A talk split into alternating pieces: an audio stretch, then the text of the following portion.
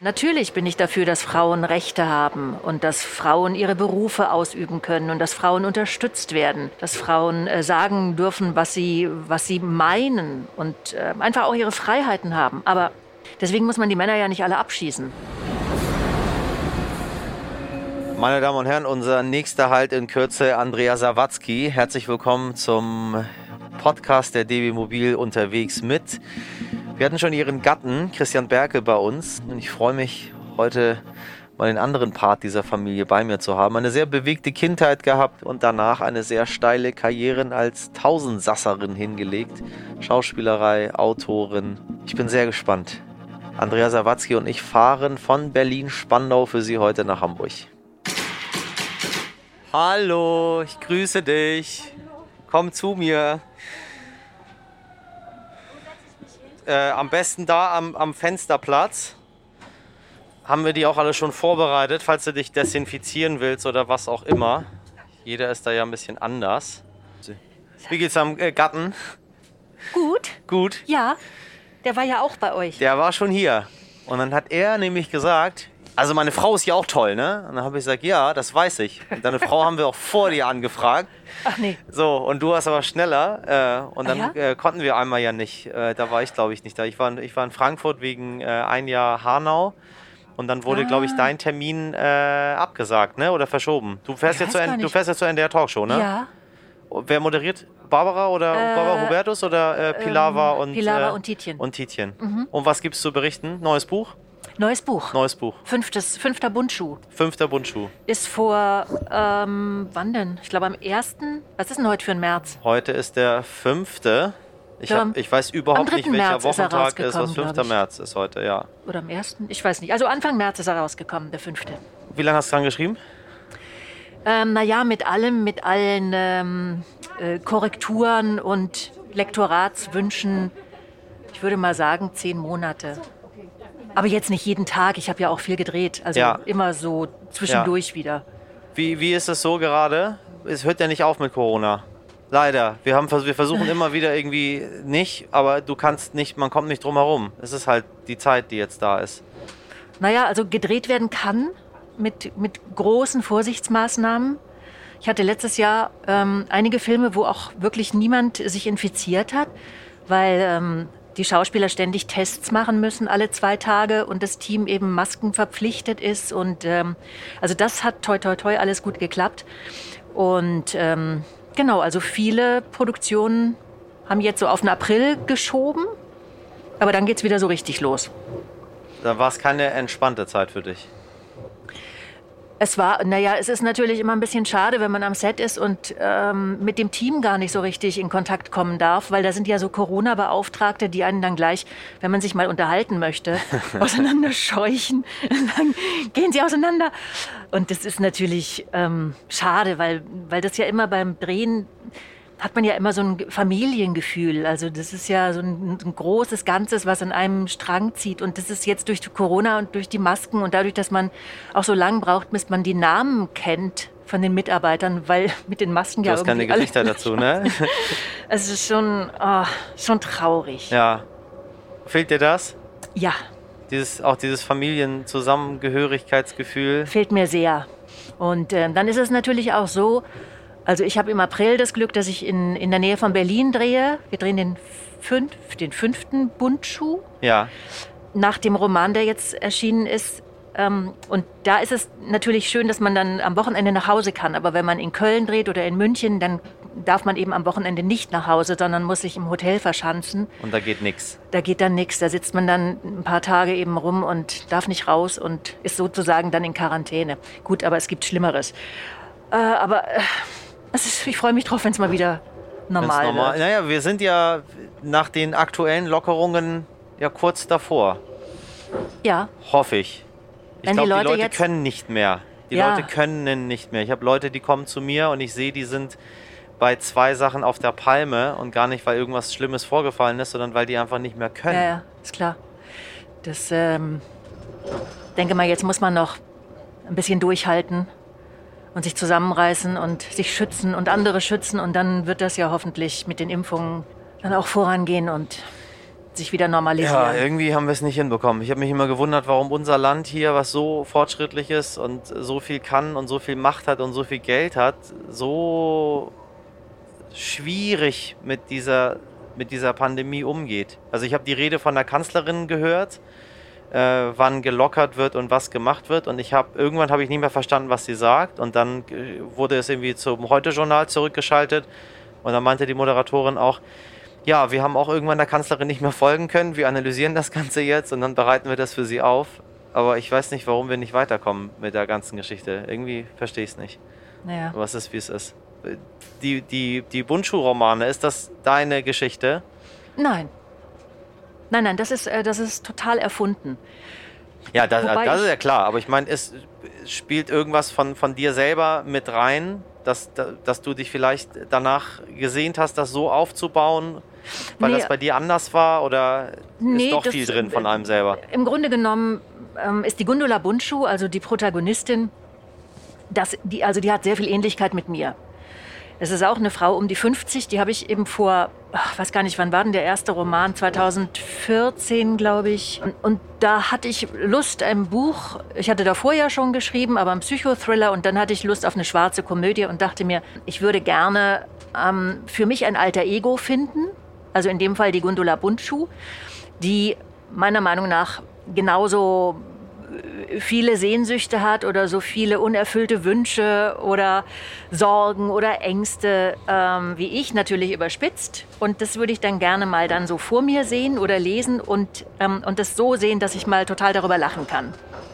Also wir Frauen machen uns ja immer so einen riesen Kopf um alles und fühlen uns immer so unperfekt und ähm, ja, sind eigentlich selten auch zufrieden mit uns. Und ich, vielleicht wollte ich auch so die, die Leser und Zuschauerinnen ähm, und Zuschauer auch dazu bringen, einfach mal über sich selbst zu lachen. Und so sind die Bundschuhs entstanden, weil ich für die Gundula eben so ein Stresspotenzial brauchte. Und so habe ich der dann diesen ähm, anstrengenden Gerald zur Seite gesetzt und die drei Kinder und die Schwiegermütter. Und dann gab es ja noch den Vater von ihr und ähm, Schwägerin und Bruder und äh, noch einige andere. Ja, ich denke mal, es ist jetzt so, dass viele Leute sich freuen, weil sie, weil sie einfach mal loslassen können. Und den Gerald spiel, spielt aber nie äh, dein wahrer Gatte Christian Berkel, ne? Nein. Nee.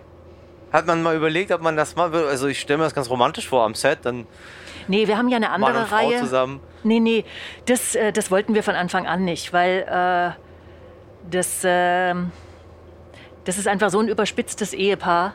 Das ist, glaube ich, nicht gut, wenn man das. Meinst du, es führt zu Streitereien dann zu Hause? Nee, das wird dann vielleicht zu sehr privatisiert, dass dann die Leute denken, wir sind wirklich so. Dass es die Wahrheit ist? ja, Ah, so ein bisschen Schutz, ja. dass man das nicht so macht. Nee, und wir haben ja eine andere Reihe. Ähm, Dankeschön. Und da haben wir jetzt beide gesagt, ich hatte den Axel Milberg ähm, mal gefragt, als ich die Bundschuhs bei irgendeiner Veranstaltung gelesen habe. Und dann ähm, habe ich ihn gefragt, weil ich ihn so vor mir sah und dachte, boah, das wäre eigentlich ein super Gerald. Und da war schon klar, dass wir das verfilmen werden. Und äh, habe ihn gefragt, ob er das nicht spielen möchte. Ob er es mal lesen möchte und sich vorstellen könnte, das zu spielen in der Verfilmung. Und dann meinte er gleich, ja klar, mache ich. Ich habe mir mal überlegt, weil du das ansprichst, dass Frauen sich immer so unperfekt fühlen. Ist das so? Also ist, äh, glaubst du, dass das eine Sache, die ist aus, aus der älteren Generation, jetzt also einfach Generation, die vor den 80ern geboren wurde und zu heute? Wenn ich nämlich mit meinen jungen Kolleginnen irgendwie mich unterhalte, dann sehen die das ganz anders. Also nimmst du wahr, dass es einen Wandel gibt? Ja, also ich sehe an den jungen Kolleginnen, überhaupt an den, an den äh, jüngeren Frauen, an den Mädchen sehe ich, dass die die Rolle, die ihnen schon in der Kindheit zugewiesen wird, eben als Mädchen, dass die das mittlerweile schon abgestreift haben, also größtenteils. Dass die Rosa, ähm, Prinzessin. ja, dass die durchaus schon sehr früh versuchen, sich zu emanzipieren, wobei sie auch bestimmt von ihren Eltern unterstützt werden mittlerweile. Ähm, denn in meiner Generation, also in den 70er Jahren, war das ja schon so, dass Mädchen, nee, da war aber sowieso die, die Erziehung auch den Jungs gegenüber extrem streng noch. Also da hatten Kinder einfach nichts zu melden. Da hatten Kinder still zu sein und äh, da gab es ja auch noch mal hin und wieder eine Ohrfeige, wenn man nicht ähm, richtig pariert hat. Ja. Also es waren natürlich ganz andere Zustände. Aber Das war ganz klar, dass die Mädchen die Puppen bekommen haben und die Jungs die Autos. Und dass man schon ganz früh in diese ja, spätere Mütterrolle auch so rein erzogen wurde. Und dass es sich für Mädchen noch weniger gehört hat, mal Widerworte zu geben. Die Mädchen hatten brav zu sein und dann wurden sie gelobt. Und die Mädchen mussten in der Schule gut sein. Das war Voraussetzung. Und das ist mittlerweile zum Glück, ähm, hat sich das ein bisschen geändert. Und ich weiß zum Beispiel, was, was die Gundula bei den Bundschuhs auch hat und was ich auch lange Zeit hatte, was ich auch von meiner Mutter übernommen habe.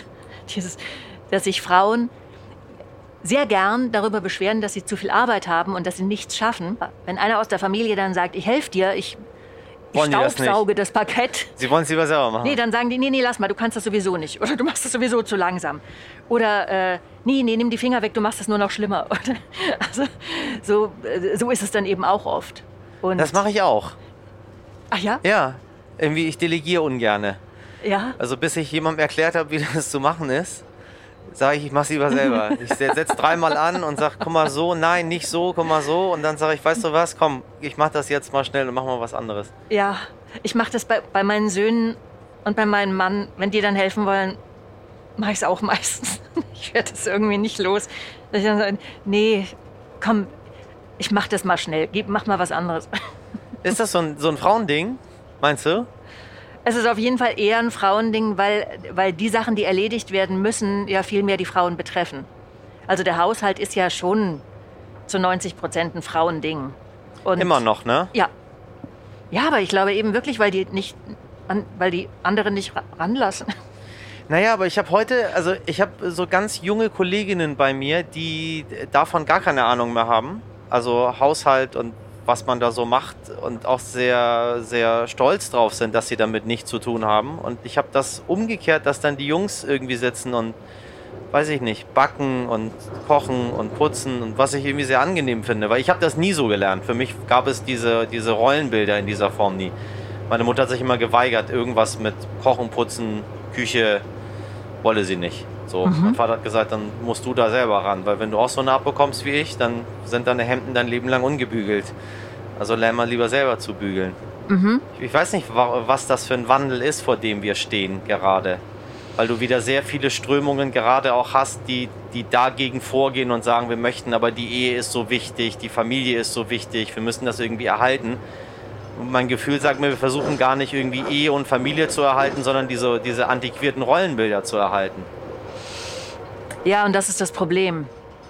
Also das wird alles so in einen Topf geworfen, denn ich finde es schon wichtig. Also ich bin ja da auch ein bisschen altmodisch. Das, also ich finde es auch schön, wenn Rollenbilder in gewisser Weise und in Abgrenzungen erhalten bleiben. Also ich zum Beispiel finde es total schön, dass ich die Mutter bin, die den Kuchen backt. Also oder die zu Ostern oder Weihnachten das Haus schmückt. Ja. Oder die einkaufen geht. Oder das sind so Sachen, das mache ich total gern, weil, ähm, weil ich das Muttersein oder auch Ehefrau sein, ich liebe das. Für mich ist das auch überhaupt keine Schande oder es ist auch nicht so, dass mir das jetzt irgendwelche Freiheiten nimmt, sondern ich habe wirklich Spaß daran. Und ähm, äh, was dann natürlich zur Folge hat, dass meine Söhne tatsächlich auch nicht so gern aufräumen und unsere Hemden sind sowieso von sowieso nie gebügelt. Weil bügeln tue ich halt nicht, aber das ist allen egal. Also wir laufen halt in ungebügelten Sachen rum, das ist eh cooler. also das ist jetzt nicht so ein Problem. Ähm, ja, was, was ich eben befürchte, wenn man jetzt versucht, den Männern die Männlichkeit zu nehmen und sie jetzt so zum Haus, also jetzt dazu verdonnert, mehr und mehr die Frauenarbeiten zu übernehmen, da fehlt dann irgendwann ja auch so der Sex. Oder? Also der. Meinst du? Ja. Brauchst du den, brauchst du den, den kernigen Mann, der ja, also, schraubt und schwitzt? Also wir haben ein befreundetes ähm, Paar, da macht der Mann alles. Also da sitzt die Frau dann immer da so da und guckt zu. und der Mann, der hat dann aber auch schon so Macken, der, der lässt zum Beispiel seine Frau nicht die, die Geschwür Geschirrspülmaschine einräumen, weil er sein Prinzip hat.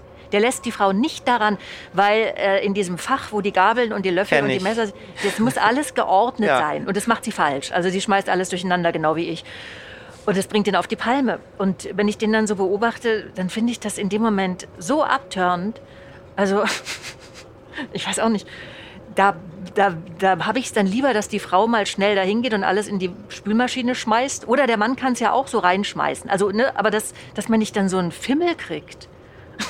Wie, wie, gehst du mit so Ultrafeministinnen um? Die irgendwie sagen, das kann sie doch jetzt nicht sagen. Die Frauen haben sich so viele Jahre emanzipiert warum soll der Mann jetzt irgendwie handwerken, um, um, äh, um Sexappeal zu haben? Äh, warum bringt sie das ihren Söhnen nicht bei? Eine, eine, Frau hat so viel gekämpft im Laufe der letzten Jahrhunderte. Wir möchten das alles nicht mehr. Was? Nein, ich finde ja, die Emanzipation, das finde ich ja wunderbar. Und ich habe ja auch sehr davon profitiert. Sonst könnte ich ja meinen Beruf gar nicht machen und meine Selbstständigkeit nicht genießen und äh, mir meine Freiheiten nehmen. Ähm, aber ich finde eben, um auch eine gewisse Ehrfurcht oder so eine gewisse, ein Respekt auch gegenüber den Männern zu haben, müssen die schon wenigstens noch so ein bisschen kernig sein? Ein bisschen kernig sein, finde ich schon. Was jetzt nicht heißt, dass die jetzt nur noch Holz hacken sollen. Würde dir aber nicht missfallen, höre ich ein bisschen raus. Ja, das, man kann ja die Arbeit dann auch so auf, also ich merke schon, ich werde da auch von sehr vielen angegriffen. Also ich bin da tatsächlich ein bisschen altmodisch, weil, weil ich das halt einfach gerne mache und weil es für mich überhaupt nicht minderwertig ist, wenn ich mich um den Haushalt kümmere. Ähm und natürlich helfen unsere Männer jetzt auch, den Tisch abzuräumen. Also meine Männer. Und die, die, die räumen schon auch mit auf und so. Aber die haben dann eben auch andere Sachen zu tun. Also gerade unsere Jungs. Und das finde ich total okay. Aber die erzählen mir auch tatsächlich, dass die weibliche Generation so um die 18, 19, 20, das, also da sind die Mädchen tatsächlich extrem unterschiedlich zu meiner Generation früher. Also neulich hat unser Jüngerer, der 18-Jährige, hat zum Beispiel hat sich mit einem Mädchen getroffen, was er ganz toll fand. Und dann, ich muss dazu sagen, die sind so erzogen, dass sie den Frauen noch die Türen aufhalten. Ich sind auch. Voll altmodisch. Ja? Ja. Das finde ich einfach wichtig. Gefällt nicht mehr allen Frauen. Habe ich auch neulich eine Erfahrung machen müssen. Das nervt. Oder zum Beispiel so, so, Koffer, wenn, wenn, wenn die Koffer ja, oben ich auch. über Aber den ich frage mittlerweile ob Sonst es okay ist. Kriegt man noch eine rein. Ja, ich, ich hab das, ich bin, ich, ich weiß genau, was du meinst, aber ich frage vorher jetzt. ja, aber mittlerweile ist ja auch so, wenn ich jetzt meinen Koffer dann nicht mehr runterkriege, ja. allein hier über den Sitzen, da steht kein Mann mehr auf und hilft mir. Dann verpasse ich echt die Haltestelle, weil mir keiner mehr hilft. Es sei denn, ich gehe dann auf irgendjemand zu und sage, können Sie mir bitte mal helfen. Also ich, ich erwarte das gute Benehmen von Männern. Aber mittlerweile sind die Männer schon so erzogen, dass sie es nicht mehr machen. Und also jedenfalls das Mädchen, das sich da mit meinem Sohn getroffen hat, die hatte eine Tasche dabei, die kam irgendwie gerade vom Sport. Und die sind dann so Treppen runtergegangen und mussten am Schluss über so ein Mäuerchen springen. Die sind so spazieren gegangen. Und dann hat mein Sohn gesagt, soll ich dir die Tasche abnehmen? Also er ist vorgesprungen und das Mädchen wollte nachspringen und dann sagte, kann ich dir, ich dir die Tasche abnehmen? Und dann guckte die den an, als hätte er so von allen guten Geistern verlassen und sagte, ähm, also nur weil ich ein Mädchen bin, heißt es noch lange nicht, dass ich meine Tasche nicht selber tragen kann. Und mein Sohn ist gegangen, der hat gesagt, okay, du dann. Weil der sagte, so ein Mädchen brauche ich nicht. Hat, er sie da stehen lassen ja, an, der, dann, an, der, an der die Schwelle? haben dann noch so ein bisschen Smalltalk gemacht, aber der hat dann gleich gesagt, so eine Kampf-Emanze ähm, brauche ich nicht, will ich nicht. Also wenn ich nett frage, soll ich dir die Tasche abnehmen, so wie er eben auch erzogen ist, dann braucht ihr mich nicht anzupumpen. Und ich glaube, da nehmen sich ähm, viele Mädchen auch, ja, was weg. Ich finde es schon schön, wenn man auch ein bisschen verwöhnt wird. Wie gesagt, ich bin altmodisch. Aber das heißt ja noch lange nicht, dass, dass ich keine Rechte mehr habe, wenn sich Männer mir gegenüber trotzdem respektvoll benehmen. In was für eine Gesellschaft guckst du, wenn du so in die Zukunft guckst? Was glaubst du, in was für einer Gesellschaft werden deine Kinder aufwachsen? Wird es, wird, wird nochmal zu einem, zu einem bösen Clash kommen, weil das sich überhitzt? Oder glaubst du, ist es jetzt gerade so ein Moment der Reibung und das wird sich schon finden? Weil das frage ich mich immer oft. Ja. Steigern wir uns immer mehr wird es immer schwieriger. Die Tür aufhalten, sagen einige, will ich nicht, Schwelle und ich nehme die Tasche ist nicht oder jemandem Feuer anbieten. Ich weiß nicht, so das sind ja so Kleinigkeiten. Und die werden so viel und ich spüre das selber auch, dass es mich dann irgendwann frustriert und ich dann selber zumache, weil ich dann mhm. das Gefühl habe, ich weiß gar nicht mehr, was ich soll und was ich nicht soll. Mhm. Ähm, dann mache ich es einfach nicht. Und dann passiert es vielleicht, dass ich hier sitze und dein Koffer ist da oben und, äh, und ich verpasse die Haltestelle. und du verpasst die Haltestelle und ich sage, nö, also ich werde äh, der, der, netten Dame hier jetzt nicht dabei helfen, weil äh, nicht, dass es der nicht gefällt. So. Aha. Und vielleicht sitzt du da und wartest drauf, dass irgendjemand sagt, äh, könnten Sie mal mir helfen oder mir die Tür aufhalten. Also was, was denkst du, wohin steuern wir? Jetzt, wenn wir dieses neue Jahrzehnt uns auch angucken, in dem wir uns befinden. Ich finde es gerade ein bisschen überhitzt. Die Leute steigern sich da gerade so wahnsinnig rein und sind alle so wütend. Also das finde ich äh, gefährlich, weil es vielleicht auch an dem Ziel vorbeischießt.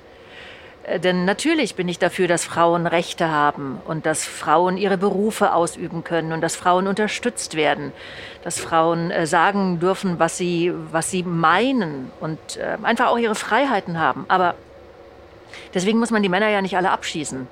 Also, und deswegen muss man den Männern ja auch nicht ihre Männlichkeit nehmen. Wobei ich jetzt nicht sagen möchte, dass die Männlichkeit darin besteht, dass sie uns unterdrücken, sondern, ähm, mhm. also, äh, Männer sind nun mal keine Frauen. Und ich finde, wenn man versucht, die Männer zu Frauen zu machen, dann werden die einem irgendwann oder der Frau an sich irgendwann enorm fehlen. Und was machen Frauen, wenn es irgendwann nur noch Weicheier gibt? Das wird irgendwie ganz schön langweilig. Wie ist es, wenn man so auf Dinge gibt, wie, wie wir haben ja äh, sowas wie, wie Gender Pay Gap und also so Sachen, die messbar sind tatsächlich, wo man sagt, jetzt mal vergessen wir mal die guten Manieren oder je nachdem, wer gute Manieren wie definiert. Ähm, wie, wie, ist es in der Branche? Bist, wirst du als Frau in der Branche gleichwertig behandelt wie die Männer? Bekommt eine Tatortkommissarin das gleiche wie ein Tatortkommissar? Boah, das weiß ich nicht, wie das bei den Tatortkommissaren ist. Ich weiß, dass es bei Schauspielern schon so ist, dass wir gleich viel respektiert werden. Ähm, Werdet ihr aber auch gleich bezahlt?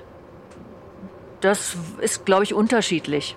Also da, da, dadurch, dass die deutschen Schauspieler nicht über ihre Gagen sprechen, ist das schwer nachzuforschen. Ähm, ich glaube, das ist relativ gleich berechtigt. Oder zumindest wird gerade äh, sich darum bemüht, da eine gewisse Gleichberechtigung, sprich gleiche Bezahlung langsam zu erreichen. Aber das kann doch nicht sein, dass eine Frau für die gleiche Leistung weniger bekommt als ein Mann. Das kann, das kann doch einfach nicht sein. Nee, aber das ist ja noch in vielen ähm, beruflichen Bereichen ist das ja nach wie vor so. Und das geht natürlich überhaupt nicht. Warum äh, kriegen wir das nicht hin? Also das ist für mich eigentlich vom Verstand her das Einfachste, was es gibt. Du hast da zwei Leute, die arbeiten im gleichen Beruf, die sind gleich qualifiziert, sitzen quasi auf dem gleichen Posten und dann bekommt die eine einfach ein paar Prozent weniger, äh, weil sie ja schwanger werden könnte mhm. und dann nicht mehr da ist oder warum auch immer. Es mhm. gibt, ja, gibt ja die abstrusesten äh, Herleitungen und Argumente, warum es schon okay ist, der Frau irgendwie knapp 20 Prozent weniger zu geben als den Mann. So. Ja, wobei es ja da durch die ähm, Gewerkschaften sind ja da schon viele Berufsgruppen abgesichert. Ja. Also da bekommen ja viele ja. Frauen mittlerweile zum Glück das, was auch ähm, die Männer äh, verdienen. Aber es gibt natürlich immer noch so dunkle Flecken. Wo ich, da, da glaube ich aber tatsächlich, dass sich da in den nächsten zehn Jahren noch einiges tun wird. Meinst du? Ja, also das glaube ich schon. Und da zum Beispiel, da fände ich es auch tatsächlich wirklich wichtig. Also viel wichtiger als jetzt zum Beispiel der Punkt, dass mir ein Mann nicht mehr die Tür öffnen darf, weil, weil ich dadurch irgendwie wie ein Schwächling aussehe, finde ich die, die gleiche Bezahlung auf jeden Fall. Das, das, ist, das ist indiskutabel, das muss so sein. Was sind Themen, die dich beschäftigen? Was sind so Sachen, wo du sagst, das ist so aktuell eine Sache, wo ich mir angefangen habe, Gedanken zu machen, wo ich, wo ich mich vielleicht verändert habe, wo ich mich vielleicht vor fünf Jahren nicht so sehr mit beschäftigt habe. Hast du sowas? Also was jetzt dieses Thema betrifft? Nee, generell. generell. Also jetzt, wenn du jetzt mal überlegst und denkst, gibt es irgendwelche Sachen, die, ja, also ich, wenn ich von mir selber reden darf, da, ich habe mich sehr viel mit irgendwie mit Mobilität beschäftigt und habe sehr viele Gedanken darüber gemacht, braucht man ein Auto, braucht man kein Auto, äh, wie reise ich, welche Fahrten mache ich lieber mit der Bahn als mit dem Flugzeug. Äh, ich achte irgendwie drauf, weniger Fleisch zu essen oder zu gucken, wo das alles herkommt. Es funktioniert alles so lala, muss ich ganz ehrlich sagen, weil es super schwierig ist, sich umzustellen nach, nach Dingen, die so festgefahren sind in einem. Aber äh, ich würde mich mal interessieren, ob das irgendwie anderen Menschen auch so geht oder ob ich da irgendwie in so einer Blase auch wieder bin und die ganze Gesellschaft sieht es irgendwie anders.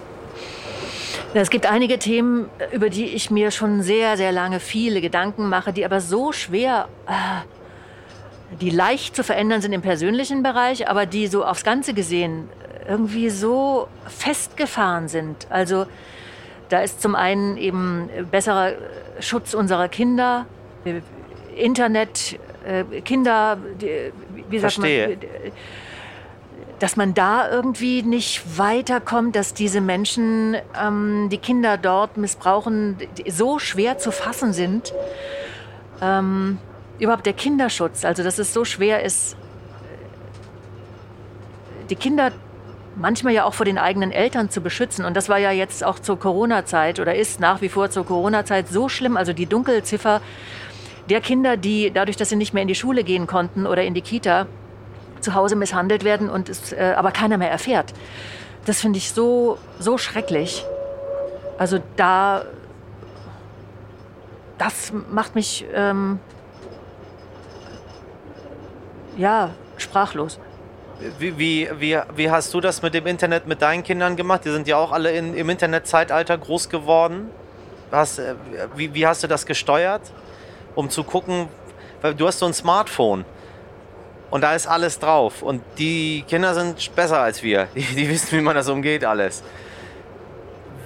Was kann man machen? Was also ich, das ist für mich auch ein unglaublich wichtiges Thema und ich suche immer nach Lösungen. Muss man in der Schule irgendwie das Fach Internet und soziale Medien anbieten? Muss man die Kinder früh schulen? Ist es ich die Aufgabe der Eltern, äh, die Kinder vor, vor bösen Sachen, die passieren können, irgendwie zu bewahren? Ähm, wie, wie, machst, wie habt ihr das gemacht? Ich, ich meinte jetzt mit dem Internet eher ähm, so Kinderpornografie. Im, ja, meine ich ja. Da können sie auch. Ach so, aber na, also Kinder, Kinder können. Durch also, Erwachsene. Ich, also. Ja, okay. Ich meine dann, dass Kinder dann zum Beispiel in sehr, sehr jungen Jahren auf, auf Pornografie äh, kommen dass die mit Dingen in Berührung kommen, wo man sich denkt, vielleicht sollte irgendwie so ein Achtjähriger das nicht sehen. Mhm. Jetzt, wenn ich auch mal ein bisschen altmodisch dann das sage. Aber also, du hast das Handy und du kannst da drauf und äh, so, weißt du, wie ich meine? Ja, ja. Du hast nee, so eine, so eine ich, schier unendliche ja, ja, ich, ich Gefahrenquelle. Eher, du warst war so beim Thema, Thema äh, Kinder, ähm, die im Internet äh, quasi gelockt werden durch irgendwie Cyber-Grooming und, und solche Dinge. Aber na, da können wir auch drüber sprechen was ist denn die Lösung in diesem schier unendlichen Netz, wo keiner so genau weiß, was passiert, weil es halt einfach kein Raum ist, in dem man reingehen kann und sagt, so, das wird jetzt hier aufgelöst, diese Veranstaltung. Was, ja, was sind denn die einfachen ne, Lösungen? Eine Lösung habe ich dafür natürlich nicht. Genauso wenig wie die Spezialisten anscheinend eine Lösung ähm, für dieses Problem haben. Und das läuft immer so weiter. Es werden zwar immer wieder so Internet-Kinderpornografie-Ringe aufge, äh, aufgelöst, aber es wird ja immer, immer mehr. Und die Kinder sind da schutzlos ausgeliefert. Und für mein Gefühl wird es immer schlimmer und immer mehr. Und was jetzt das Benutzen der, der Computer, also von Kindern, das, die, die, die Internetsucht betrifft, also bei unseren Söhnen war das so, dass die von sich aus nicht viel Interesse daran hatten. Nun haben die beide sehr viel Sport gemacht also der Große hat Fußball gespielt und der Kleine ähm, hat Breakdance gemacht wie verrückt und die hatten gar keine Zeit, sich da jetzt groß mit dem Internet auseinanderzusetzen. Nö, haben die nicht gemacht. Hast du Glück gehabt? Ja. Würde ich sagen. Ja. Oder alles richtig gemacht. Indem man die Kinder nicht vor dem Netz parkt. Hast du ja heute auch. Du hast ja Leute, die sind dann nach Homeoffice und Homeschooling und zu Hause kochen und sich um alles kümmern, so gestresst, dass die sagen, sorry, ich kann nicht mehr. Hier hast du das Pad ich setze dich mal davor. Ja, klar. Und das hört dir nie auf. Da kommt ja eine Folge nach der anderen. Klar. So. Und dann kannst du mal fünf Minuten ausschnaufen. Ja, nee, das haben wir nie gemacht. Dann hatten wir aber auch das Glück, dass wir wahnsinnig viele Tiere hatten zu Hause. äh, wo die Kinder eigentlich auch immer beschäftigt waren. Und wir hatten zudem ähm, das Glück, dass wir viel Platz hatten und immer ein volles Haus. Also unsere Jungs hatten immer Freunde. Immer beschäftigt. Ganze Wochenenden das Haus voll und so. Insofern ähm, hatten die immer zu tun. Und abends gab es dann einen Film, durften die sich dann einen Film aussuchen und dann wurde ein Film geguckt mit den Freunden. Aber das war es dann auch. Und dann war Schluss. Ja. Aber ins Bett. Ja, nö, die mussten jetzt nicht immer unbedingt so früh ins Bett, die durften dann noch weiterspielen, aber die hatten auch äh, genug im Kopf, um da ähm, sich die Zeit manchmal bis 1 Uhr früh, wir waren da nicht so streng, aber die, die haben dann, mhm. die haben einfach kein Internet gebraucht. Ja. Und was mich dann immer noch äh, wirklich sehr beschäftigt, ist äh, das Problem der Massentierhaltung, äh, weswegen ich auch Vegetarier bin, schon, schon seit längerem allerdings. Mm, dass man das nicht in den Griff bekommt. Will man, glaube ich, nicht. Also ich glaube, es ist nicht so schwierig, das in den Griff zu bekommen.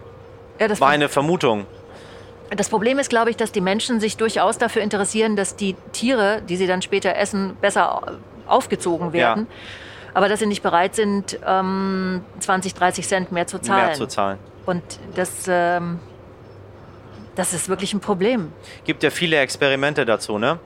Also wenn du mit, mit den Verbänden sprichst, wenn du jetzt mit, mit Penny und Rewe und Aldi und so weiter, die haben Experimente gemacht und gesagt, wir haben die Leute vorher gefragt, wären sie denn bereit? Alle, natürlich bin ich bereit mhm. und wenn das Tier gut gehalten wird, dann zahle ich auch gerne 50 Cent mehr und dann sagen sie, ja, aber wir haben, die, wir haben auch die Zahlen dazu. Wir haben ja diese Produkte dort stehen mhm. und die Leute kaufen nicht dieses 50 Cent teurere Produkt, also viele zumindest nicht. Die sagen das vorne, bevor sie in den Laden reinkommen und befragt werden. Aber das, was sie dann machen letztendlich, ist was ganz anderes. Ja, ja. Und da frage ich mich, warum das so ist. Also warum ist das so? Warum haben wir nach all den Bildern, die wir sehen, nach all den Emotionen, die ausgelöst werden? Weil ich bin, ich, ich esse Fleisch und ich esse auch nicht knapp Fleisch, aber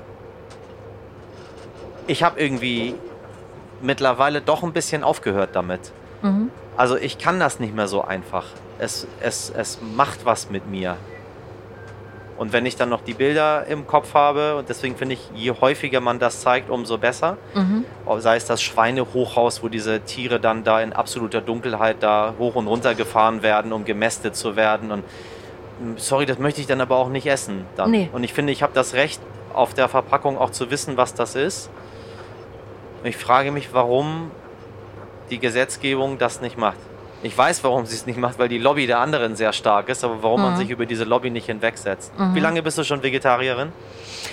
Äh, auch schon lang. Ich war auch schon, ich habe mit 15 angefangen, war da 22 Jahre Vegetarierin und jetzt auch schon wieder einige Jahre. Und hast also, du zwischendrin aufgehört, so wie, wie mit dem Rauchen anfangen oder wie? Ja, aber wir haben dann immer Fleisch gegessen, wo wir auch wirklich wussten, also wo das Fleisch herkommt. Ja, ja. Also von einem kleinen Metzgerbetrieb hier in Berlin, der oh. quasi seine Tiere mit Namen kennt. Also das. Ähm Und was ist der Schritt, der fehlt zum, zur, zur Veganerin, um zu sagen, ich esse gar keine tierischen Produkte? Äh, das wäre mir, glaube ich, äh, zu wenig Genuss. Ja. Wenn es nur noch Gemüse gibt. Ja. Also, Kein Käse. Ja. Keine Eier. Ja. Das könnte ich auch nicht.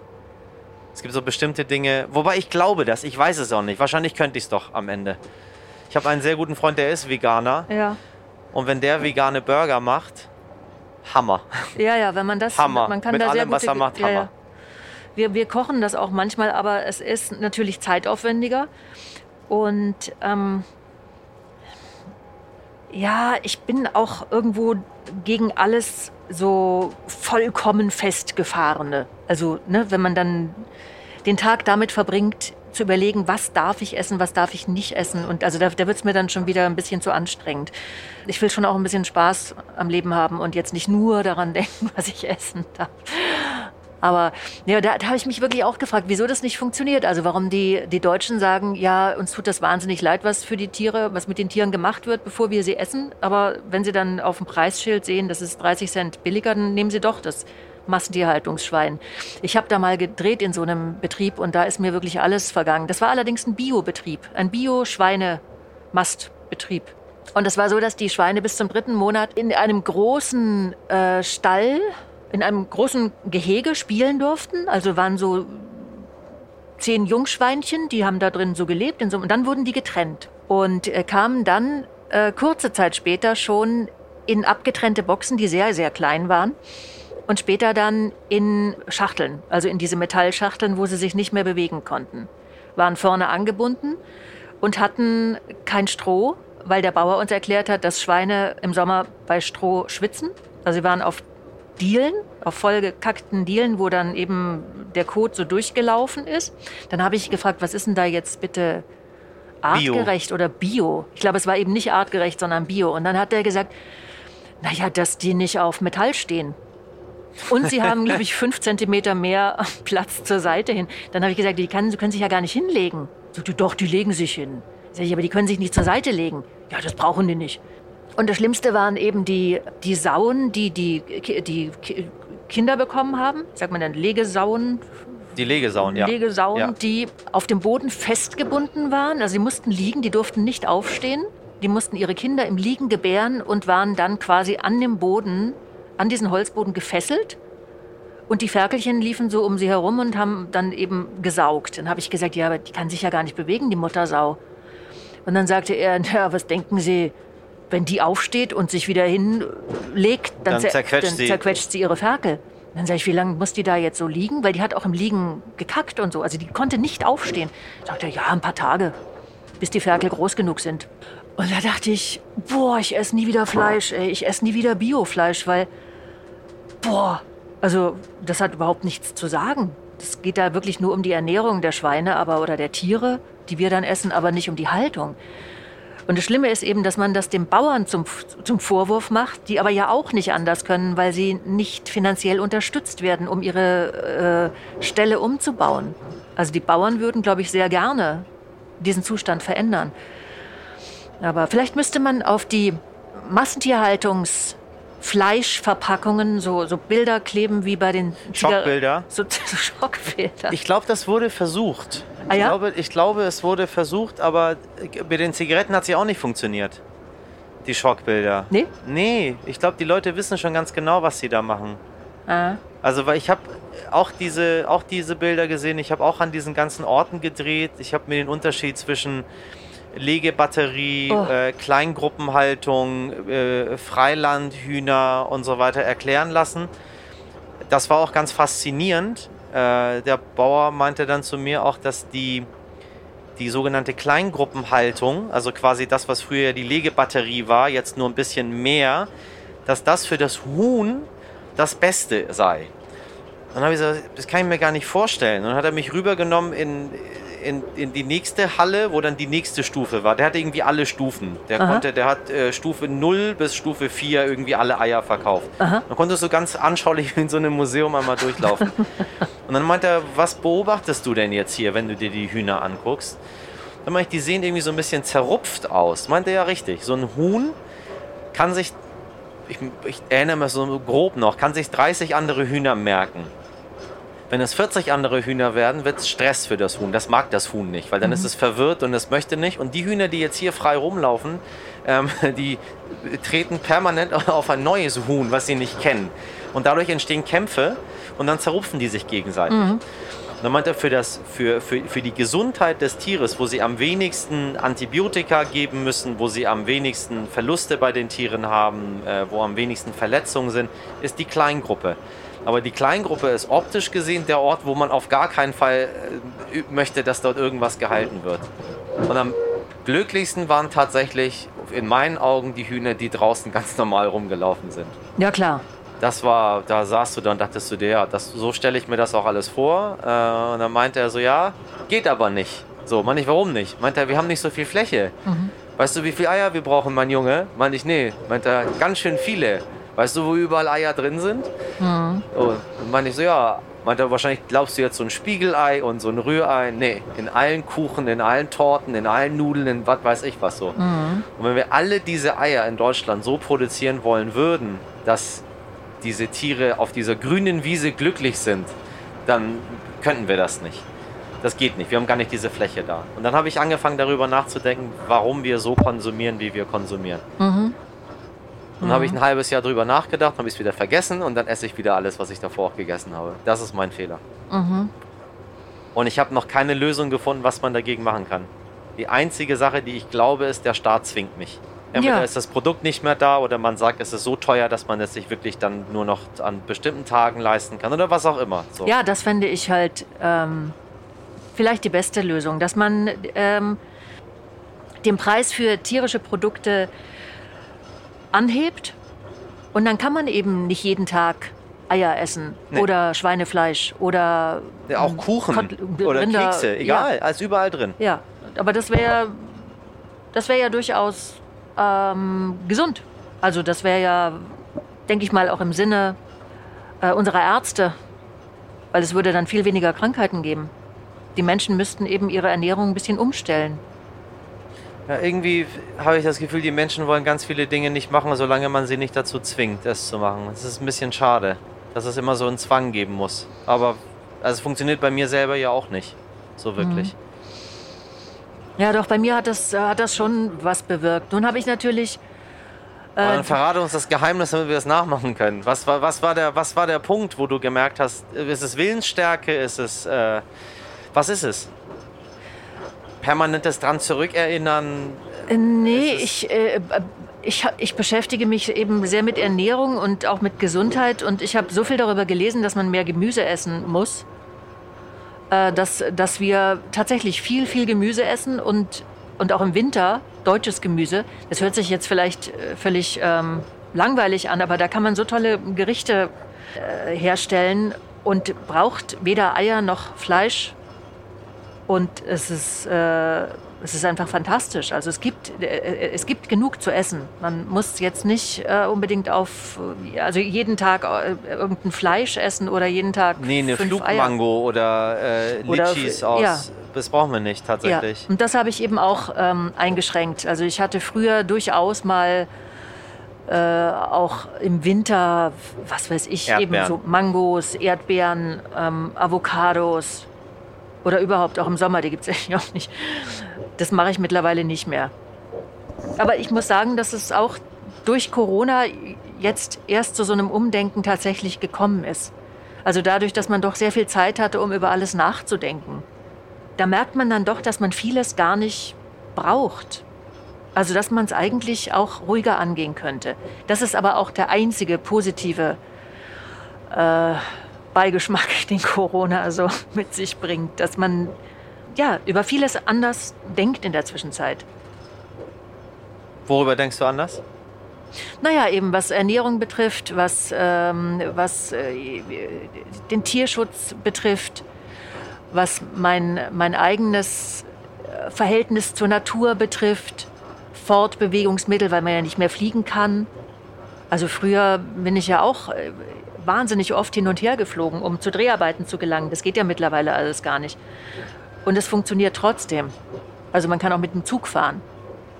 Das liegt natürlich daran, dass man in dieser Zeit jetzt auch mehr Zeit für sich hat oder mehr Zeit, um von einem Ort zum anderen zu gelangen. Und noch vor zwei Jahren war man ständig im Stress und musste eben die möglichst schnellsten Verkehrsmittel dann äh, wählen. Was ganz schöner Quatsch war, ne? Rückblickend. Weil irgendwie hat es in dieser Zeit ja auch alles wunderbar funktioniert. Musste irgendwie gar nicht so schnell irgendwo sein.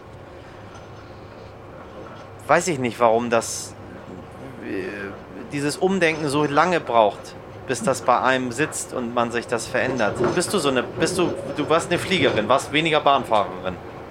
Oder habe ich das falsch verstanden? Ich bin eher geflogen, ja, Weil es schneller ging? weil es schneller ging. Ging es denn letztendlich auch schneller oder dachte man, es geht schneller? Nö, man dachte, es geht schneller. Es geht überhaupt nicht schneller.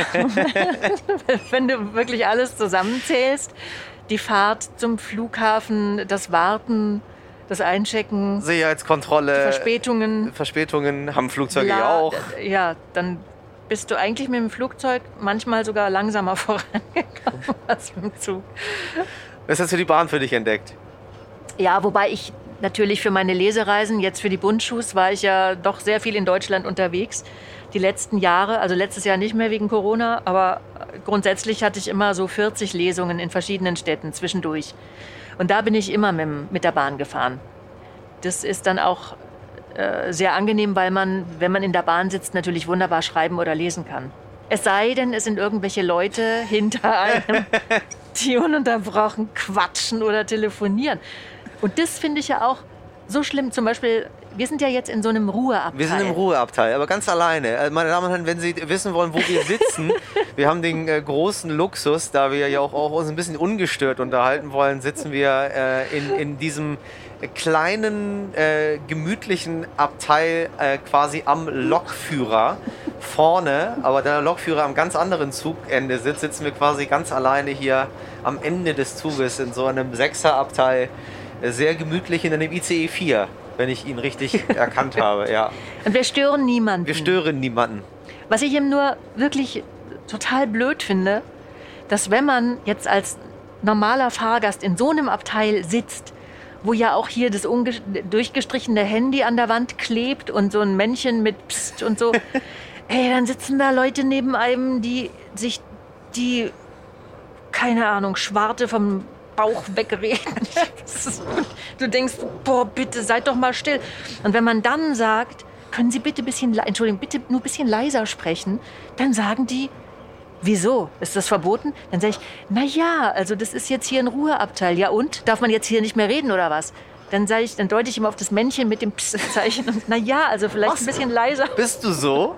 Bist du dann die, die dann sitzt ja, und sagt, wenn ich lesen will oder lernen muss und dann schreien die da rum über ich will mir doch nicht jeden Quatsch dann immer anhören. Und dann, boah, dann wird man so angemacht immer. Ja, setzen Sie sich doch woanders hin, wenn Sie das stört. Da denke ich ja, dann setzt ihr euch doch woanders hin. Ich meine, ich gehe doch extra in den Ruheabteil, damit ich meine Ruhe habe. Das sagt ja schon der Name. Ruheabteil. Ja, ja, ja. Das ist so.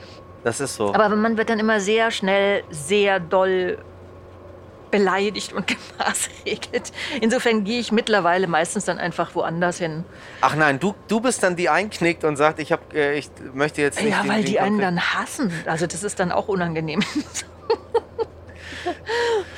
Boah, das finde ich aber nicht okay. Ich finde, du kannst sitzen bleiben, wenn du im Ruheabteil bist und sagst, hier wird nicht äh, großartig ja, mit der Firma rumtelefoniert und Videokonferenzen hören, abgehalten. Ja, es, gibt ja die, es gibt ja die Orte im Zug, wo man das machen kann. Es gibt ja ganz viele Orte im Zug, wo du wo du sehr laut sein kannst, wo kein. Männchen Psst macht. Ja. So. Äh.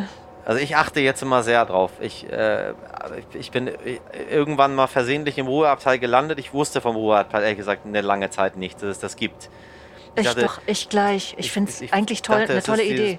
Dieses, dieses, der ist immer, immer da, weil man soll, man ist in Deutschland und da muss man dafür nicht so laut reden. und dann habe ich immer gesehen, so, nee, warte mal, da steht der Ruheabteil, habe ich dann immer begriffen, das Ganze. Und dann, äh, ja, ich, mir ist das auch mal passiert. Ich war sehr laut im Ruheabteil, ich, aber mehr Culpa, ich wusste es nicht. und dann hat mich äh, auch jemand gemaßregelt und ich habe äh, aber mit so einem Finger auf das Psst-Zeichen und ich habe dann sofort verstanden, worum es geht. Und dann habe ich darauf geachtet, beim nächsten Mal da zu sein, wo die, wo die lauten Leute sind. Aber am schlimmsten ist ja an solchen Leuten, also das ist ja dann auch wieder verblüffend, dass die sich dann aufregen, wenn irgendwo Kinder rumschreien. Ja. Was mich jetzt persönlich nicht so stört, weil ich nee. das halt kenne von früher. Aber dann, wenn dann so eine Mutter ihre Kinder nicht im Griff hat, hallo, hallo. Sehr kinderunfreundliches Land. Ja. Siehst du das auch so? Ja. Warum ist das so? Ich finde das so schade, weil also nun, das Kind muss jetzt nicht hier von Tisch zu Tisch springen. Wenn dort niemand was sagt oder das Kind, weiß ich nicht, steht da und malt das Fenster an, dann würde ich äh, wahrscheinlich hättest du als Mutter dann auch gesagt, du mein Sohn, bitte, das machen wir nicht. Äh, es gibt ja auch schlecht erzogene Kinder und Eltern, denen es egal ist, was ihre Kinder machen. Von denen reden wir jetzt nee, nicht. Von denen reden wir nicht. Wir reden jetzt nur von Kindern, die ganz normal Kinder sind und Menschen sich einfach gestört dadurch fühlen, dass ein Kind mal halt sein Organ nicht so unter Kontrolle hat wie ein äh, Erwachsener im Ruheabteil. Warum, warum sind wir so in Deutschland? Ja, das ist, äh, ich habe da schon sehr viele Jahre darüber nachgedacht, weil mir das ja früher auch manchmal so ging, dass die Jungs nicht funktioniert haben. so wie du das wolltest? ja, dass man dann zum Beispiel, boah, mit denen, da gibt es ja auch dann so Fallen man geht durch den Supermarkt und hat es irgendwie gut überstanden. Die Kinder waren brav, bis man zur, zur Kasse? Kasse? kommt, mit dem, wo dann so die Süßigkeiten. ja. Und dann kommt man, hat man den ganzen Supermarkt friedlich durchquert und kommt nicht über die Kasse hinweg, weil die dann irgendwie noch so ein Haribo wollen oder irgend so ein bist du eingeknickt oder um die, um die Kontenance zu bewahren oder hast es mir jetzt egal? Naja, das Verrückte ist, wenn du dann nicht einknickst und so tust, als wären die Kinder gar nicht da, was einem ja von Erziehungsratgebern so empfohlen wird, dann gibt es bestimmt irgendwo so eine Tante, die sagt, ja, hören Sie nicht, dass Ihr Kind weint? Ja, wollen Sie das jetzt immer weiter weinen lassen? Können Sie dann nicht was dagegen tun? Äh, oder du sagst jetzt, sei doch mal still, dann wirst du auch angerüffelt. Ja, reden Sie immer so mit Ihrem Kind? Also man macht das sowieso nicht richtig. Aber also, ich weiß nicht, warum, warum Menschen Kinder, also gerade so in Deutschland ist es ja schon so, dass lärmende Kinder nicht so gern gesehen werden. Und ich weiß nicht warum. Ich mag das echt immer total gern. Also jetzt nicht so. Nicht, nicht, nicht die, nicht die, die außer von die über die. Ich glaube, da sind wir uns alle einig. Wir reden nicht von den Kindern, die äh, unkontrollierbar sind, weil meistens ihre Eltern unkontrollierbar sind. Es ja. ist ja nicht so, dass das Kind unkontrollierbar vom Nein, Himmel fällt, sondern das dass das Kind sehr, sehr viel spürt, äh, ob das Elternteil oder wer auch immer, der dabei ist, Ruhe ausstrahlt, Souveränität ausstrahlt, Liebe, Herzlichkeit, Interesse ausstrahlt. So kannst ja auch das Kind beschäftigen. Ja, vielleicht ist das bei vielen Menschen ähm, auch so, dass, dass die einfach zu viel Stress haben, dass die so festgefahren sind in ihrem Leben und dass die vielleicht vergessen haben, dass sie auch mal Kinder waren oder vergessen haben, wie es ist, Kind zu sein und dass da eben vieles ständig neu ist. Und das ist aufregend und dann muss man auch mal jauchzen oder schreien. Und ich glaube, vielen Erwachsenen ist das gar nicht mehr in Erinnerung. Und das wäre vielleicht ganz wichtig, das Kind in sich auch mal wieder zu suchen. Vielleicht machst du das selber? Noch nicht. Ja, ich mache das. Wie ich, machst du das? Ähm, ich beschäftige mich sehr mit Kindern. Ähm, ich bin auch. Es gibt so einen, einen ganz tollen. Äh, eine ganz tolle Kinderhilfsorganisation, ein Platz für Kinder, mhm. ähm, für die ich auch arbeite. Und da beschäftige ich mich sehr mit, mit Kindern, die äh, noch ganz klein sind, also wenige Monate bis zwölf Jahre. Die werden, äh, wenn sie auffällig werden in der Kita oder in der Schule oder beim Arzt, wenn die Verletzungen aufweisen, dann deutet das ja oftmals auf Misshandlung oder Missbrauch hin. Und diese Kinder werden dann durch unsere Organisation, also erstmal ähm, von zu Hause gelöst und dann muss man, dann hat man ein halbes Jahr Zeit herauszufinden, was mit diesen Kindern passiert ist, also was die erlebt haben. Was sehr schwer ist, weil diese Kinder nicht über ihre Eltern sprechen, die schützen ihre Eltern. Und dann versucht man entweder die Eltern wieder mit einzugliedern und die, die, Eltern eben an die Kinder heranzuführen, die Kinder an die Eltern zurück, dass das irgendwie eine einigermaßen harmonische Beziehung vielleicht am Ende wird, wenn man auch die Probleme der Eltern versteht, vielleicht finanzielle Sorgen oder äh, gesundheitliche Probleme. Da ist ja oft vieles, was, was Eltern dazu treibt, dass sie ihre Kinder misshandeln ja. oder schlecht äh, behandeln. Oder die Kinder werden an ähm, Pflegeeltern vermittelt, die äh, auch geschult sein müssen, um mit diesen Kindern umgehen zu können, weil die oft sehr schwer geschädigt sind. Und da habe ich auch gelernt, wie schwer es ist, mit Kindern, die eigentlich schon ruiniert sind, überhaupt in Kontakt zu treten. Also ich habe diese Kinder besucht. Ich habe mir das dann so ganz äh, blödsinnig äh, romantisch vorgestellt. Man, man geht dahin, man bringt irgendwas mit, man, ähm, man wird dann mit den Kindern spielen, man liest vielleicht ein paar Geschichten vor. Tatsache ist aber, dass die Kinder äh, überhaupt meist, das nicht wollen. Ne? Nee, die haben meistens totale Angst vor Erwachsenen. Ja. Also die sind völlig scheu und auch sehr oft aggressiv und wollen gar nicht, weil die so Schlimmes erlebt haben, was wir uns gar nicht vorstellen können. Und Kinderseelen sind so zerbrechlich. Da muss man ganz behutsam sein und ja, ganz, ganz genau hinhören und, und hinsehen. Das ist so ein Thema, das mich sehr, sehr beschäftigt. Und insofern mag ich keine Erwachsenen, die Kinder, die dann so sagen, nee, halten Sie doch mal Ihr Kind still. Gerade in Zügen. Merken Sie nicht, dass das nervt? nee. Als wenn man also, das absichtlich macht, ne? als Ja. wenn da jemand das will, dass es so ist. Ich habe äh, auch seit Jahren einen, einen Verein, Zweikampfverhalten, wo wir auch diese Arbeit machen, jetzt speziell in Hamburg. Ja, Ähm, das sind bei uns, äh, es gibt, taucht auch natürlich auf mit Kindern, die Misshandlung haben und so weiter, aber es äh, ist eher noch zur Schwelle davor, wenn du merkst, es stimmt zu Hause irgendwas nicht. ja. ist noch nicht in Richtung, äh, noch nicht in Richtung Gewalt. Die taucht auch immer auf. Du merkst, dass es an vielen, vielen Faktoren hängt. Ähm, der Vater ist im Knast oder gibt es überhaupt gar nicht. Oder die Mutter hat irgendwie fünf, sechs Kinder und kommt nicht mehr hinterher. Und dann kommen Geldsorgen hinzu, Ja. Alkoholsucht äh, kommt hinzu, mangelnde Bildung kommt hinzu, mangelndes Interesse an den Kindern. Manchmal auch völlige Überforderung Ja, einfach. Gibt es ja auch. Menschen können ja auch überfordert sein. Äh, und wenn wir dann in den Schulen merken, dass da was nicht stimmt, dass die einfach nicht mehr so reagieren. Oder wenn die in Sportvereinen, wir haben das mit Fußball aufgebaut, wenn sie äh, zum Beispiel besonders viele rote Karten bekommen haben, dass das Kind immer im Spiel aggressiv ist, dann nehmen wir die raus und dann versuchen wir über, über Monate oder teilweise auch über Jahre mit denen über verschiedene Sachen, die wir uns ausgedacht haben, Anti-Aggressionstraining, äh, Coachings, Rhetoriktraining, Flirttraining, wie gehe ich mit einer Frau respektvoll um Sachen, die du, die man ja sonst eigentlich von seiner Familie lernt, ne? oder von einem älteren Geschwisterkind oder von, von, auf jeden Fall von intakter, intakter Gesellschaft, in der man sich befindet. Versuchen wir denen dann zu helfen, jetzt seit zehn Jahren. Ähm, bei einigen klappt es nicht.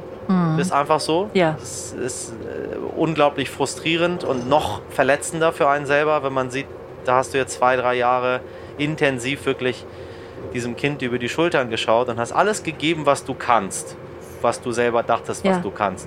Und in dem einen Moment, wo du wegschaust, ist wieder alles bei Null. Ja, ja. Ist Und schwer, dann weiß man es- nicht, warum man das macht. Aber es Ja. gibt dann halt auch die Kinder, die dann jetzt 18, 19, 20 sind, die auch aus diesen Familien kamen und jetzt bei uns arbeiten, Wie toll. weil sie es geschafft haben, da Ja. rauszugehen. Und wenn man die einsetzt, die das am eigenen Leib gespürt haben und mit den Kindern dann sprechen, die dann acht, neun Jahre vielleicht jünger sind als die, die haben einen wahnsinnig guten Zugang. Ja, Und wir versuchen die dann auszubilden äh, in, in Richtung Sozialpädagogik, Erzieher und so weiter, äh, um zumindest so, ein, so einen Beitrag zu leisten.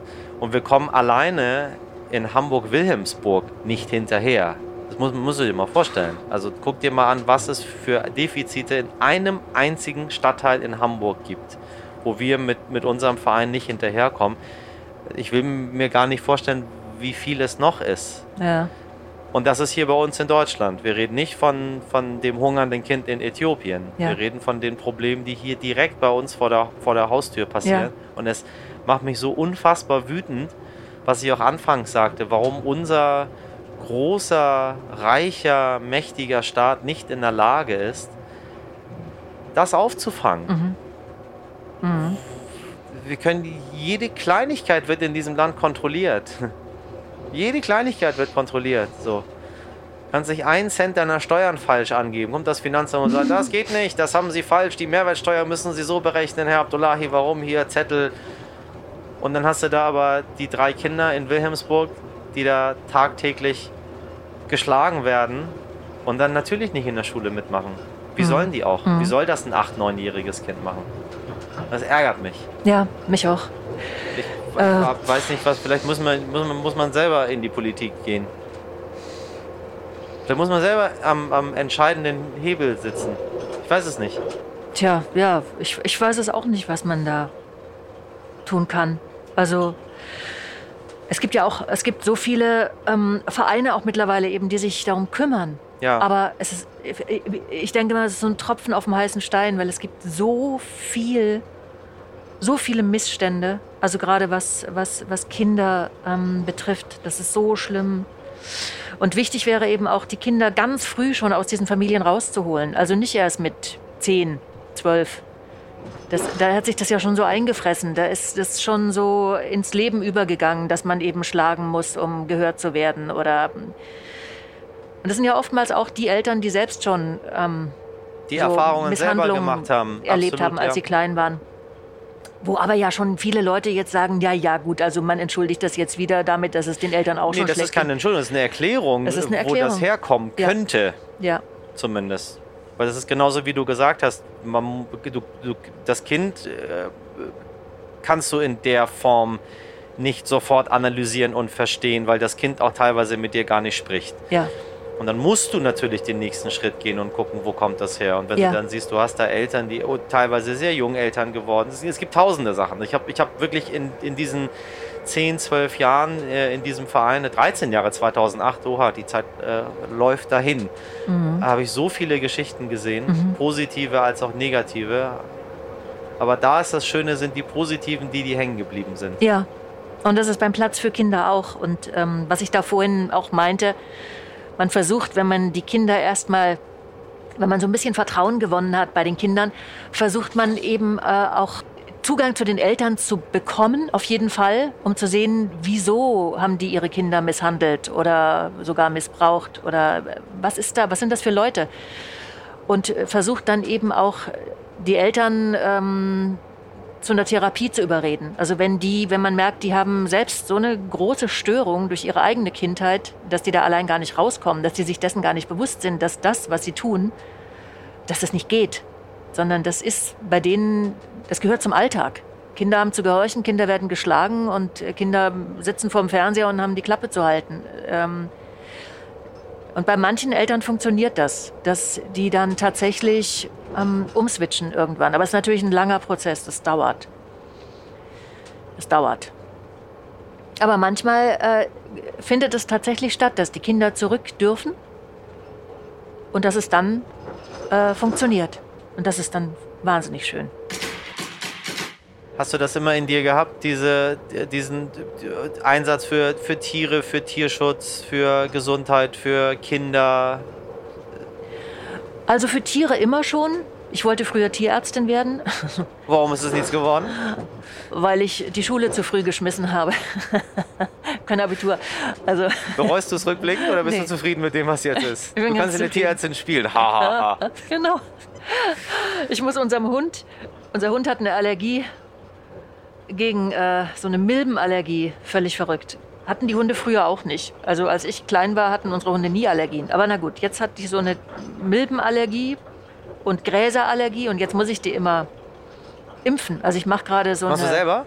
Ja, Oh, Frau Dr. Sawatzki. am- das ist echt hart. Das habe ich mir gar nicht vorgestellt. Also selber da so eine Nadel reinrammen, ähm, wobei das gar nicht schlimm ist, weil die merkt das gar nicht. Also, aber allein schon so eine Spritze so bang, so ins Fleisch zu stechen, da denke ich mir dann, naja, vielleicht ist die Ärztin, also vielleicht wäre das jetzt auch nicht so meins gewesen. Aber nee, ich bereue da nichts. Ich bin ganz froh, dass ich, ähm, dass ich äh, mich durch die Schauspielerei quasi hochgezogen habe.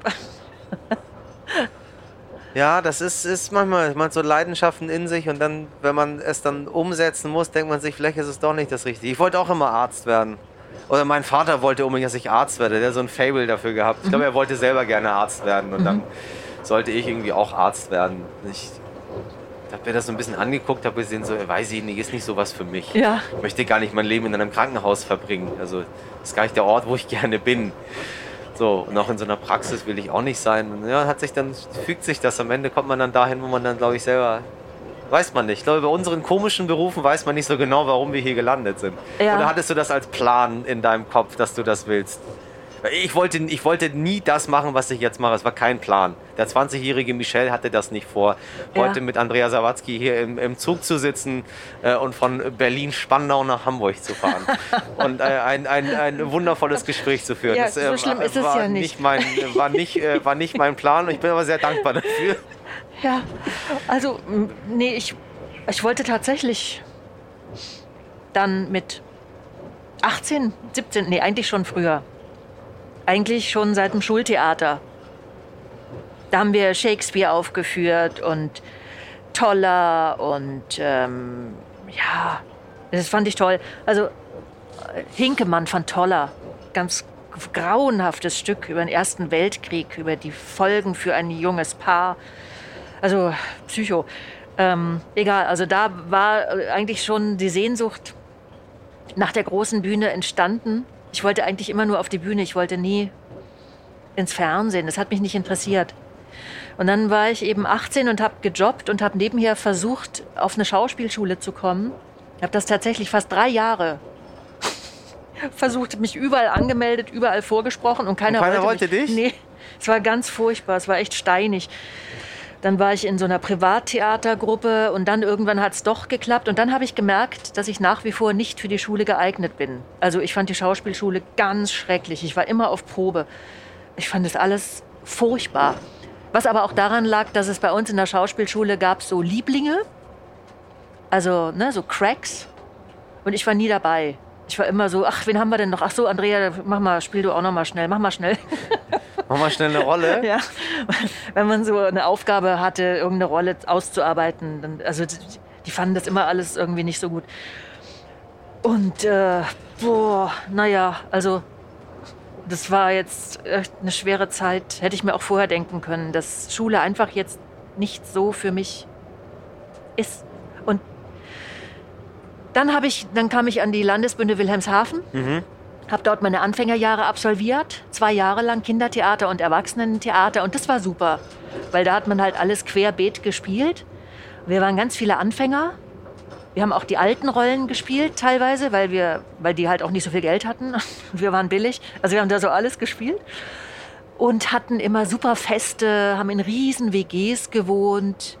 Da gibt es so riesige alte leerstehende Häuser. Ja, Wilhelmshaven ist, ist Boah, eine spannende, spannende Ja. Stadt. Ja, es steht irgendwie echt viel leer. Komische Stadt. Arme Stadt. Arme Stadt, ja. Und sonderbar, aber Und irgendwie auch auch, kaum schön. Männer dort. Die sind alle auf Zur der See See. gefahren und nicht wieder zurückgekommen. ja, und das war dann. Dann hatte man eben jeden Abend, morgens gab es Proben und abends fuhr man immer an die verschiedenen Abstecherorte.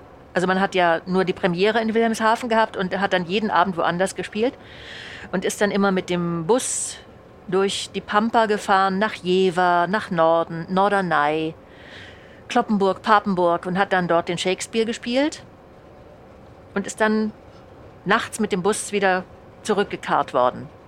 Hatten wir immer so zwei Kisten Bier und haben uns dann auf der Rückfahrt die Kante gegeben. Jever, was gab's? Jever. Natürlich, was sonst. Immer noch das beste Bier.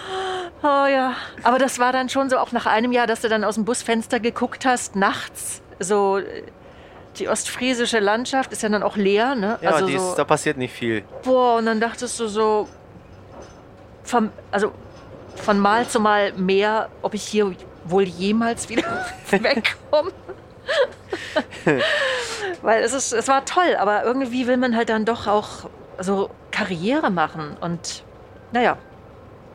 Und dann bin ich zurück nach München ans Kindertheater, Kinder- und Jugendtheater, Stuttgart. Und dann fing es schon mit dem Drehen an. Und das fand ich dann eigentlich auch ganz praktisch. Dann warst du doch im Fernsehen. Ja, ne? Ich hatte meinen ersten Drehtag mit Götz George beim, beim letzten Schimanski. Oh, Da war ich die Sekretärin von irgendeinem Bösen. Und ähm, Götz George, ich war wahnsinnig aufgeregt. Ich musste sagen, was machen Sie denn hier? Boah, ich habe bis zum Schluss habe ich gedacht, oh, ich werde den Satz vergessen. Ich war so aufgeregt. Was machen Sie denn hier? Weil ich sollte den nicht Das reinlassen. war's? Ja. das ist, Ich war okay. fertig, schweißgebadet. Und ähm, das war aber dann ganz lustig. Also Hast du ihn Fall- hinbekommen? Ich habe ihn hingekriegt. War da souverän, das war, oder? Ich habe ihn, ich glaube, in zehn verschiedenen Variationen geboten, dargeboten, hatte keinen Hänger. Und wurde dann von dem Regisseur tatsächlich zu einem weiteren Drehtag beim Fahnder, Oh. damals noch mit Wennemann, Ja, schon ewig her, verpflichtet, wo ich schon mehr Sätze hatte. Und das Problem war, dass ich da abends eine Generalprobe beim Theater hatte, beim Theater der Jugend in München. Generalprobe. Und die hatten mir eben beim Film gesagt, ja, du wirst morgens um 8 abgeholt und bist um 16 Uhr fertig. Und die Generalprobe war um 18 Uhr. Dann habe ich gesagt, ja super, mache ich. Weil ich dachte, na ja, wenn die sagen, ich bin um 16 Uhr fertig, schaffe ich. schaffe ich. Und nimm noch ein bisschen Geld mit. Und dann haben die das nicht. Die, wir haben gehangen wie die Glocken. Und um 17 Uhr bin ich dann zum Aufnahmeleiter und habe gefragt, äh, ich müsste dann jetzt mal zum Theater. Ich habe heute eine Generalprobe. Ich hatte so eine Hauptrolle, also ich hatte echt viel Text und so mit Publikum eben. Und dann sagte der, naja, das wirst du nicht schaffen. Also das schaffst du nicht. Also vor acht. Also ich, ja, dann ist ja die Generalprobe zu Ende. Also das geht, ich muss jetzt los. Sagt er, du kannst nicht los, du musst, du bist jetzt dran. Dann habe ich die Generalprobe verpasst. Und, ähm, Und dann direkt oder wie? naja, dann habe ich die verpasst und habe gesagt, dass ich einen, äh, einen Platten hatte. Ich hatte gar kein Auto. Ich habe gesagt, ich hatte einen, einen Platten. Wussten die anderen, dass du kein Auto hast? Oder? Natürlich. Meine ganzen Schauspielkollegen wussten, die waren auch alle total sauer auf mich, weil also beim Fernsehen zu spielen war damals sowieso das Letzte. Ich glaube, die waren ein bisschen eifersüchtig, aber die fanden es einfach nur scheiße, dass ich unbedingt da jetzt beim Fernsehen was machen musste. Und waren dann alle ganz sauer. Und dann hat äh, die Regieassistentin hat dann meinen Text bei der Generalprobe so eingelesen. Also es war halt niemand auf der Bühne, die saß dann auf dem Stuhl und hat meinen Text so eingelesen und die anderen haben dann Gespielt. um, um den leeren Raum, der ich dann hätte, den ich hätte füllen sollen, so drumherum gespielt. Ja, das war, dann habe ich gemerkt, dass es doch nicht so gut zusammen funktioniert. Bist du denn, bist du denn durch den Abend gekommen dann? Hat's dann alles funktioniert? Nö, ich war ja nicht da. Na, äh, du hast ja dann aufgeführt irgendwann. Oder war es dann vorbei? Dann wurde Das war nie vorbei. wieder. Dann war. Ach so, nee, dann, dann war noch die Premiere. Ja. Da war ich schon so ein bisschen auf der schwarzen Liste. Und dann sollte ich Andorra von Max Frisch, die Barblin, spielen. Und da habe ich mich so gefreut. Ja, aber also toller Text. Und Anspruchsvoll.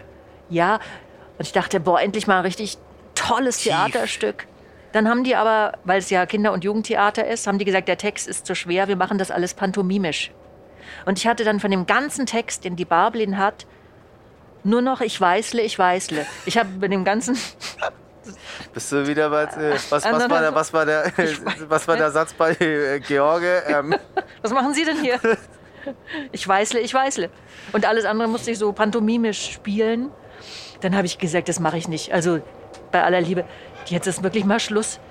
Da kriegt man schon so eine tolle Rolle und dann hat man nur noch ich weißle, ich weißle zu sagen. Und dann habe ich gekündigt und musste dann 3000 Mark Strafe zahlen an die Kammerspiele, weil das war das Kinder- und Jugendtheater der Kammerspiele. Ich bin da extra hin, weil ich dachte, Dieter Dorn, der damals Intendant war, der kommt dann wahrscheinlich auch mal vorbei und guckt sich mal die Schauspieler vom Kinder- und Jugendtheater an hm, bestimmt. um uns rüberzuholen. Kam aber nie.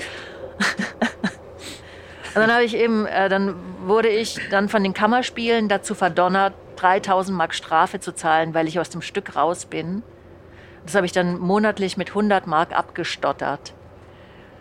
Oh, das war ganz schlimm, weil, weil ich ja eigentlich an den Kammerspielen spielen wollte und nicht Strafe zahlen wollte. Ja, und, dann, und so bin ich dann zum Fernsehen gegangen. Das war mir dann alles ein bisschen zu blöd. Nicht das Schlechteste, ne? Hast du hast es ja ganz gut hinbekommen so. Ja, Hast du dir den Podcast mit deinem äh, Gatten angehört? nein, Nein. Hat er ihn sich angehört? ich weiß Da nicht. weiß ich, muss ich mal schreiben hier. Hört ihr euch, guckt ihr euch eure eigenen Rollen und Filme und so gemeinsam an und dann wird äh, gefachsimpelt und dann Nee. Also manchmal, aber nicht alles. Also nee. Aber Sie, liebe Zuhörerinnen und Zuhörer, Sie, können, Sie haben die einmalige Gelegenheit, das haben wir nicht oft. Ich versuche das seit Jahren, wie ich Ihnen ja schon mal gesagt habe, äh, Paare in äh, Sendungen zu bekommen, um mich mit Ihnen aber getrennt zu unterhalten, nicht zusammen, weil da sind Sie immer ganz anders. Sie können sich ja sowohl die Folge mit Christian Berkel anhören, ähm, die sehr schön geworden ist, und die haben Sie ja jetzt gerade hier gehört mit Andrea Sawatzki. Ich finde, die ist noch schöner geworden, aber das können Sie selber entscheiden. Wir fahren gleich ein äh, in Hamburg. Du gehst weiter zur NDR Talkshow. Wir sind schon da? Die sind schon da. Das ging aber schnell. Und ich gehe direkt ins Büro. Grüß mir meine lieben Kolleginnen und Kollegen im NDR. Heute Abend wird auch ausgestrahlt. Ja, Direkt. Ja, das können Sie nicht mehr sehen, weil wir zeichnen hier ein bisschen früher auf. Das ist jetzt hier nicht live. Äh, Versuchen jetzt auch nicht so zu tun, als wäre das live. Was kommt als nächstes? Was ist die große nächste Herausforderung, wo du sagst, da kannst du schon drüber sprechen? Was gedreht wird oder also Ja. es, äh, der Bundschuh der nächste, dieser Roman. Äh, woanders ist es auch jetzt? nicht ruhiger, den drehen wir im April. Und dann gibt es noch zwei Filme für die ARD, Sprachlos in Irland und Sterben können wir später, das ist aber der Arbeitstitel. Also es gibt noch schöne Filme, die so auf Halde sind, die werden irgendwann dann gesendet. Es gibt einen sehr schönen Kinderkinofilm aus der Schrumpfreihe. Hilfe, ich habe meine Freunde geschrumpft Ja. wo ich die 100 80-jährige Hulda Stechbart spiele, die Böse, die die Kinder nicht mag. Der sollte eigentlich im Januar Premiere haben. Ich weiß nicht, wann der jetzt kommt. Also, vielleicht kommt er nie ins Kino. Nein, das wäre schade. Also, der kommt noch.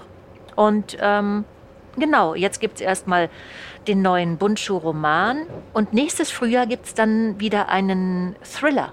Bist du schon dran?